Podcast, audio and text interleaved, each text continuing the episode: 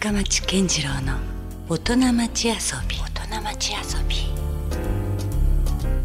さあ、えー先週に続きまして今夜もスタジオに遊びに来ていただいているのはチョコレートショップ代表取締役社長の佐野隆さんです今夜もよろしくお願いします、はい。よろしくお願いします。まあね博多の人やったらもう知らん人いえ、そんななことないです。そんなことはないです。もうこのスタジオのすぐ横にもね、はいお店もあるわけですすけど。はい。ねもう本当チョコレートショップはもう福岡の人にはもちろん愛されていますし、えーまあ、先週も話が出ましたように、えーパリにはい。ありますそして、えーなんと糸島に糸島に。この春にですね、はい。できる予定でとはい。いうことでどうですか？このあのまあね職人に立ち返ったのが、まあ、この去年の1年間だったとおっしゃってましたけど、まあ、経営者という視点でいくとやっぱなんかこう広げていきたいとか、はい。うんそういうこうまた欲もあるじゃないですか。はい。うんその辺に関しては佐野さんどうなんですか？僕はやっぱりあの拡大のとまあいろんなお話がいただくんですけどはい。でもあの考えたら80年でまあ4店舗か5店舗なんで拡大路線ではないんですねやっぱり。ね。しはいじっくりじっくりって感じですよはい、ね。だから一つ一つを大事にしながらっていうのもあるし、うんでまあ福岡を出ろという気が全くないもんですからなるほど。まあ、パリには出ましたけどね、うんあパリには出ましたけど、はいはい。まあ出方がもうすごかったですからね。パリはね。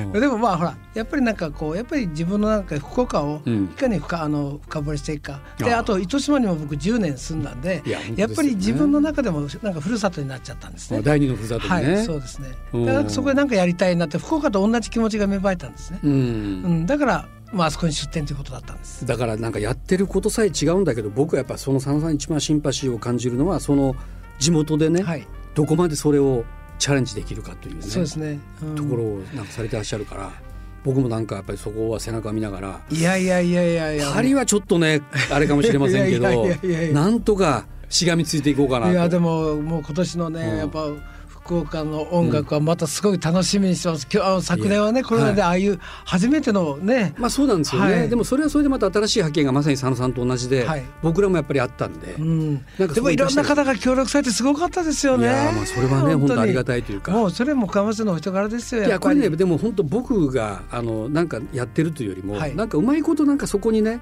周りの人たちがこう来てくれるというか。そこでなんか僕は何もせずに勝手に盛り上がってくれるみたいなね。それがなんかすごくありがたいなとう思って。ん。でもやっぱりそれはやっぱり深松さんの歴史ですしねやっぱりね、ううん。いい。そこがあってこそだと思いますそれは。もうありがたい。もうもう言葉もいただいてますけど今夜はですね、はい。あのまあ B 面ですから、はい。遊びや遊び心はい。ということになりますけども、まあ、佐野さんもやっぱそこは遊び上手な方な印象はありますよね。仕事だけをなんかねはい。やってるとかっていうよりは、まあ、もちろん仕事は仕事で真摯に向かってらっしゃいますが、うまいことこう時間を使って、はい。こうスマートにはい。遊ばれていますけど、なんかどうですか？最近なんか気になってる、そうですね。あの面。白いこととかあります、あの今気になってるのが、うん、木があるじゃないですか。木？木？木。ですね。あウッドの方ですね。ウッドの。うん。はい。ウッドの、はいいわゆる。おもちゃ。うん。おもちゃ？おもちゃ。を今ねちょこちょこ手作りしてるんですよ。えそれ初耳ですよ。はい。えそれ作ってる方？そう作って買うんじゃなくて？買うんじゃなくて。いやもちろん買ってるのもありますよ、うん。うん、買ってるのもあるんですけど、はい。木のおもちゃのを僕子供の頃ってそんなプラスチック僕の時あんまりなかったんで結構か木のおもちゃって多かったんですね。なるほど。積み木とかにしてもね、はいまあはいそうです。うん。で木に触る機会がすごく多くなってて、うん。ただこの何十年まあもう去年もそうだったしその前もそうだったけど木に触るってあんまりねえなと思って、うん。去年だからですね僕笑うのが、うん。初めてうん。クリスマスツリー自分で飾ったんですよ。お。今までしたことなかったんですよ。おはいはい、うん、でもやっぱそのあのこれはあの木を使うとまたいろんな問題があったんで、もうそこに捨ててあるいわゆる木をはい。あ使わせてそこに自分でディスプレイしていったんですけど、へえなんか木と遊ぶという感覚が自分の中に何十年なかったのが、うんここまた芽生えてきたんですね。これもやっぱ糸島効果かな。いや糸島効果ですね。木がいっぱいありますもんね。木がいっぱいあります。でうん。木のアーティストさんもたくさんおられますしですね。うんだからそういった中で木と触れ合うっていうことが、うん。なんか自分の中ですごく面白くなってきて。なるほど。あの優しさってなんか忘れこうなんかやっぱ温かいですよね、あれ子供だけじゃなくて大人が木で遊ぶ遊ぶっていうか触るっていう感覚がすごく自分の中でなんか新しい感覚っていうか、うん。懐かしさもあるんですけど、うん。なんか一つこれでなんかできそうな感じ。なんかなんか自分の中でまたぼーっとしてるんですがえどんなもの作られてるんですか？例えば、いや例えばですねなんてことないんですよ。まずねうん、あの丸を作るってすっげえ大変だなあああのいわゆるこう球体ですね。球体。あー難しそう。はい。でそれうんをくまあ、例えば最初薄くていいんですよ。うん。それだから本当の球体にしていく、はい。でこの球体ができたら、うん。ここに穴を開けてこれを通す、うん。こういうことをちょっとずつ作っていくことがこれが面白いんですよ。うん。でねもうもう1日15分ぐらいしかやれないんですよ。まあなんかあのーなかなか眠たくもなるしうん。夜帰ってからうん。やるからですね、うん。で危ないじゃないですか。ちょっと気張っとかんとはいはい。作るのは。うん。でもその一つのものを作っていく大人が木を作るおもちゃを作ること自体が、うん。こんなになんかプラスアルファになっていくことが、うん。あ自分でもちょっとえ初体験みたいな。なるほどね。あのうん。木ってあの私もやっぱり糸島に足しげく通ってるからあれですけど、あの独特の香りとかもね削った時のまた香りみたいなのがまたいいですもんね。でどんどんこういい意味で劣化していく劣化っていうんですかね、うん。なんかね、うん。こううん。色が変わってきたりもするじゃないですか、はいはい。あれもまたいいですよね。いいですね。うん。で全然こうまたそれはその時のなんか味わいがはい。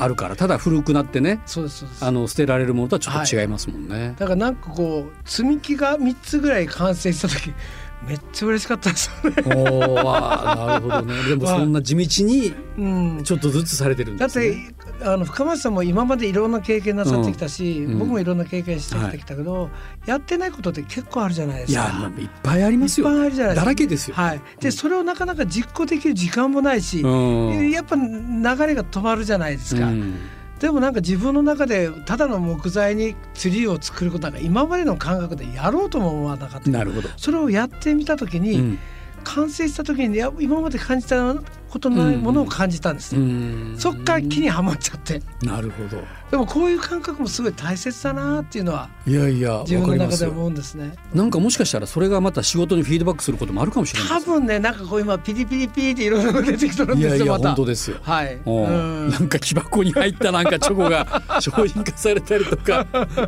あそれたくさん量産できないですね。はい。でもまあ糸島でなんかちょっとワークショップ的なおもちゃあのうん。木だけで作った遊び場とかあっても面白いかなと、本当ですね。木だけで触れて遊んでもらいたい子供に。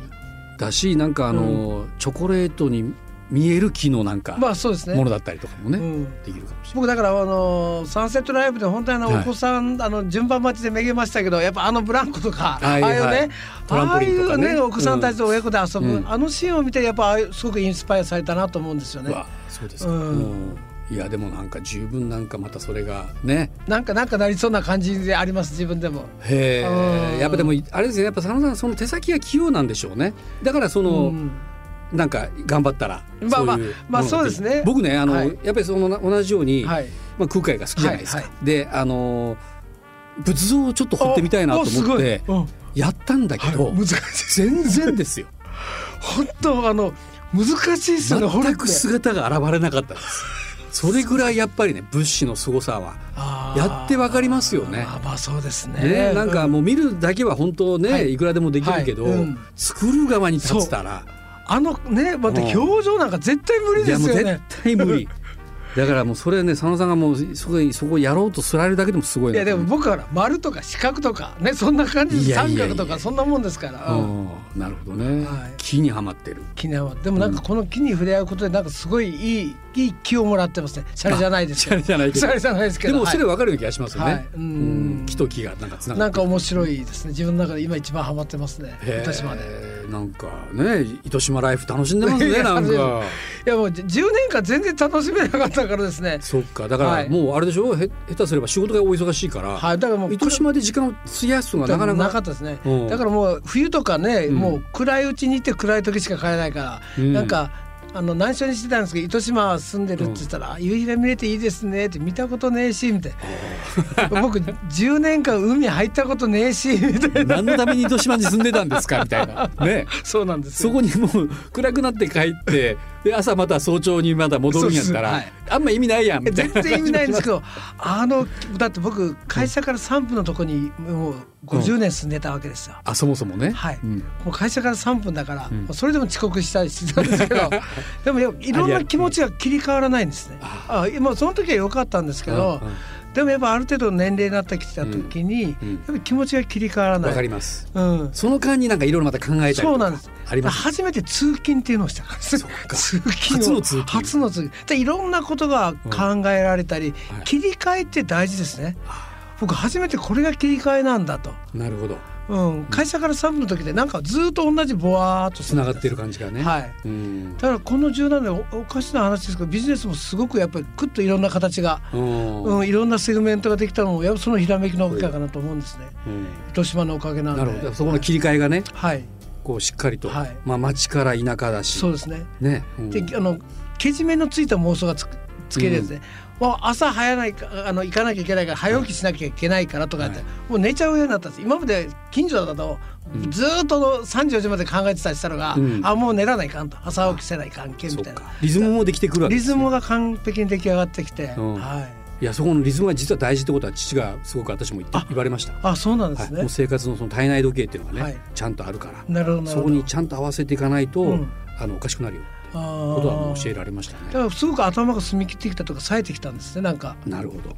なんかもうえらいあれですもんね。ここに来て ますますなんか盛んな。いや盛んなさ盛んではないですよ。盛んではない。いやいやいや。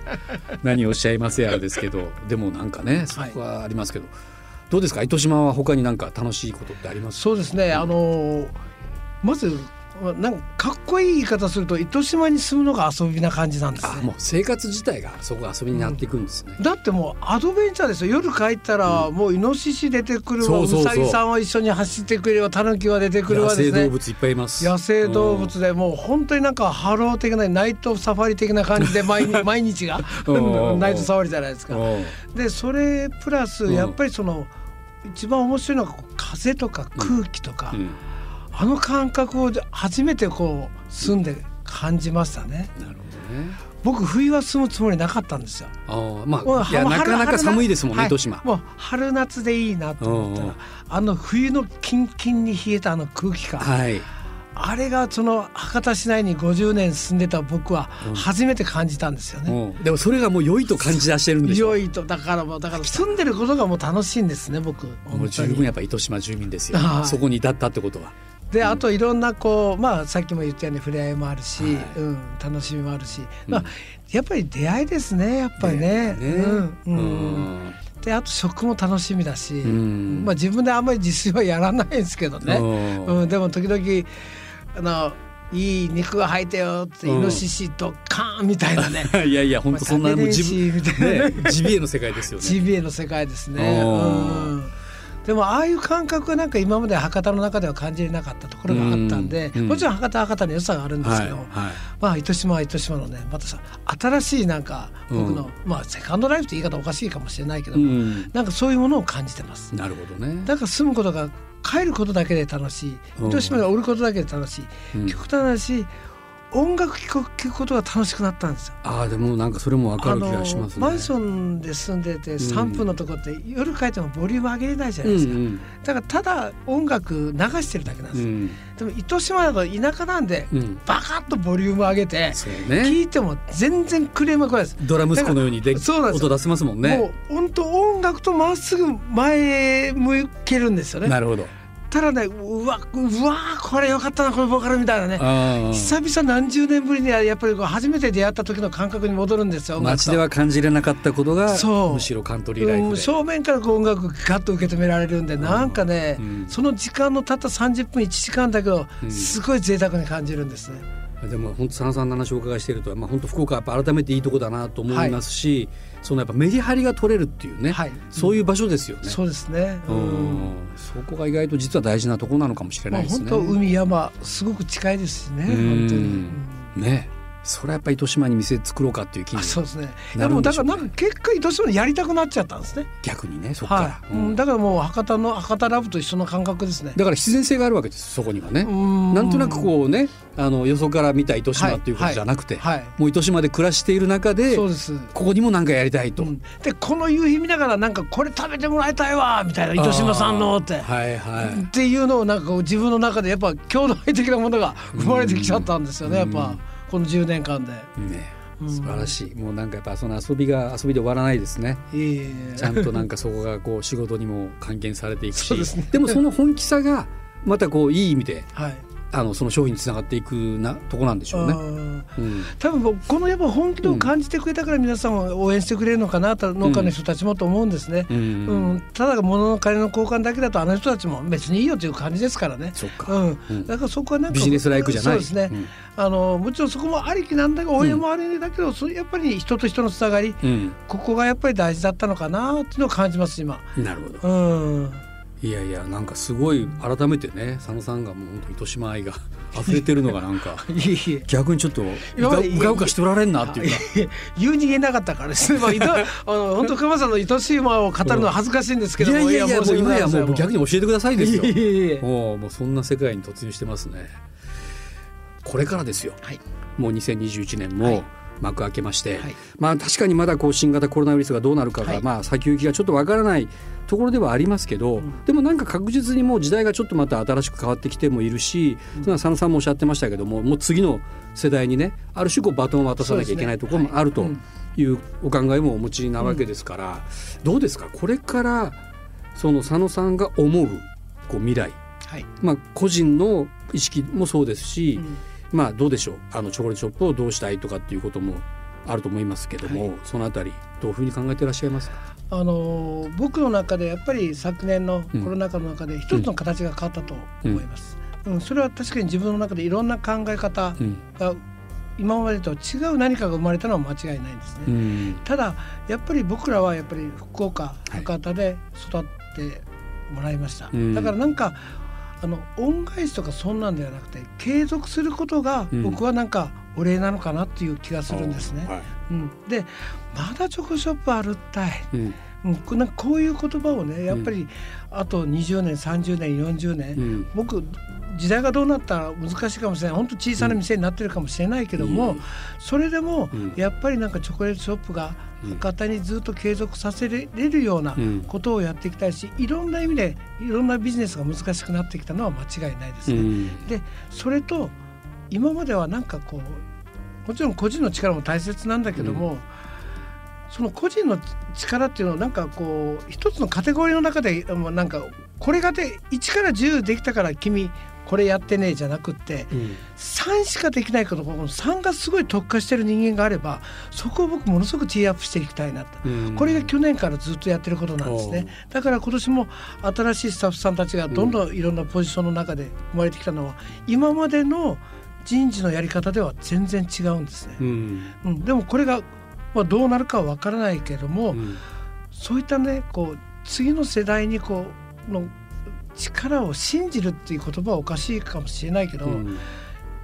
自分の経験はこれだよ。今まで俺はこうしてきたよ。だからどうのこうのなんかを自分で語る自分がものすごく嫌なんですね。うん。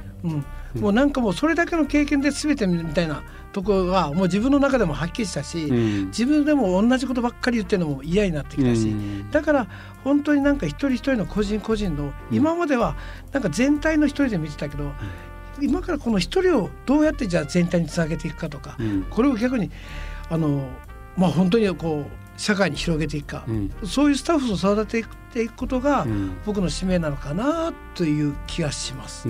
だからちょっとすごい難しい言い方なんですけど、今までとは全く違うやり方にはなってるのは間違いないかなと。うん。なるだからいろんな意味で人事のやり方も変わりま変えましたし今年。本来的な適材適所みたいなことをね。そうなんですよね、うん。うん。今まではこれまでやらないと例えばじゅ10年やらないとシェフにはなれなかったけど、うん。うん3年めちゃくちゃ特化していろんなものができるようになれば、もうこの子シェフでもいいじゃんってうん。そういう考え方でもいいのかなと。